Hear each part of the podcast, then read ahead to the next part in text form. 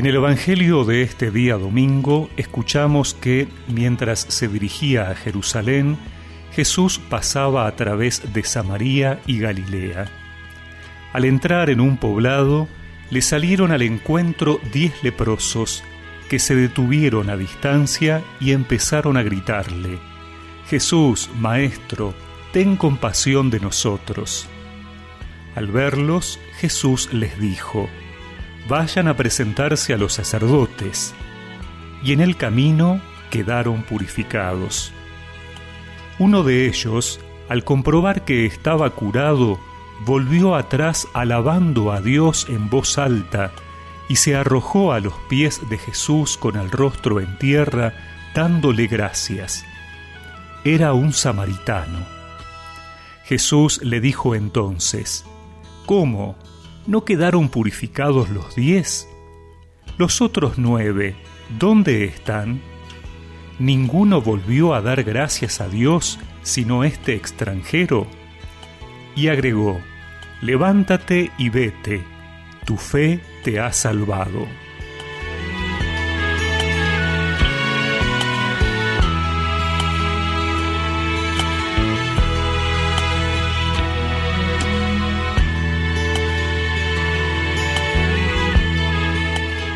Diez hombres salen al encuentro del Señor para pedirle que los cure. Se quedan a cierta distancia porque por su enfermedad no podían acercarse a otras personas por el riesgo de contagio. Jesús los envía con los sacerdotes porque, según las disposiciones del Antiguo Testamento, eran solamente ellos quienes podían certificar oficialmente quién estaba puro o impuro. Pero en este relato, el milagro parece pasar a un segundo plano, y lo central es que solamente uno, un samaritano, un extranjero, es el que regresa a dar gracias, el que reconoce en Jesús al Hijo de Dios, el que demuestra su fe en el Señor. Y Jesús le dice que ha quedado salvado. Los diez quedaron curados de su enfermedad, pero solamente este extranjero también quedó salvado. El Evangelio de hoy nos recuerda que somos salvados por la fe, no por la pertenencia a un determinado pueblo, o incluso porque nos decimos que somos cristianos por nuestro origen.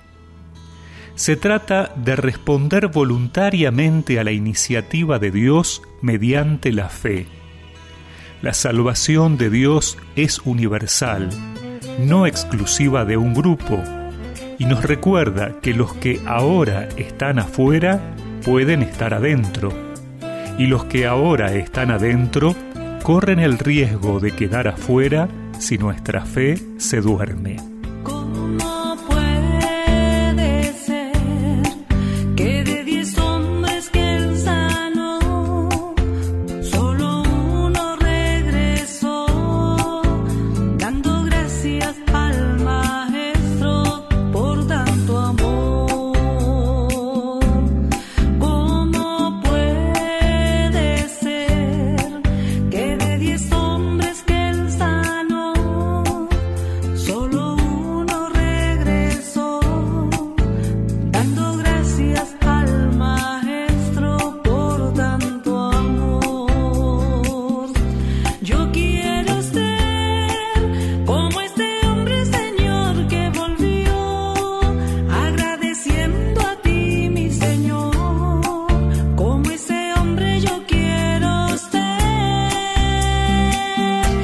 Recemos juntos esta oración. Señor, que obras maravillas en todos nosotros, te pedimos que sepamos reconocer que ellas vienen de ti y que en ti podamos alcanzar la salvación. Amén. Y que la bendición de Dios Todopoderoso, del Padre, del Hijo y del Espíritu Santo los acompañe siempre.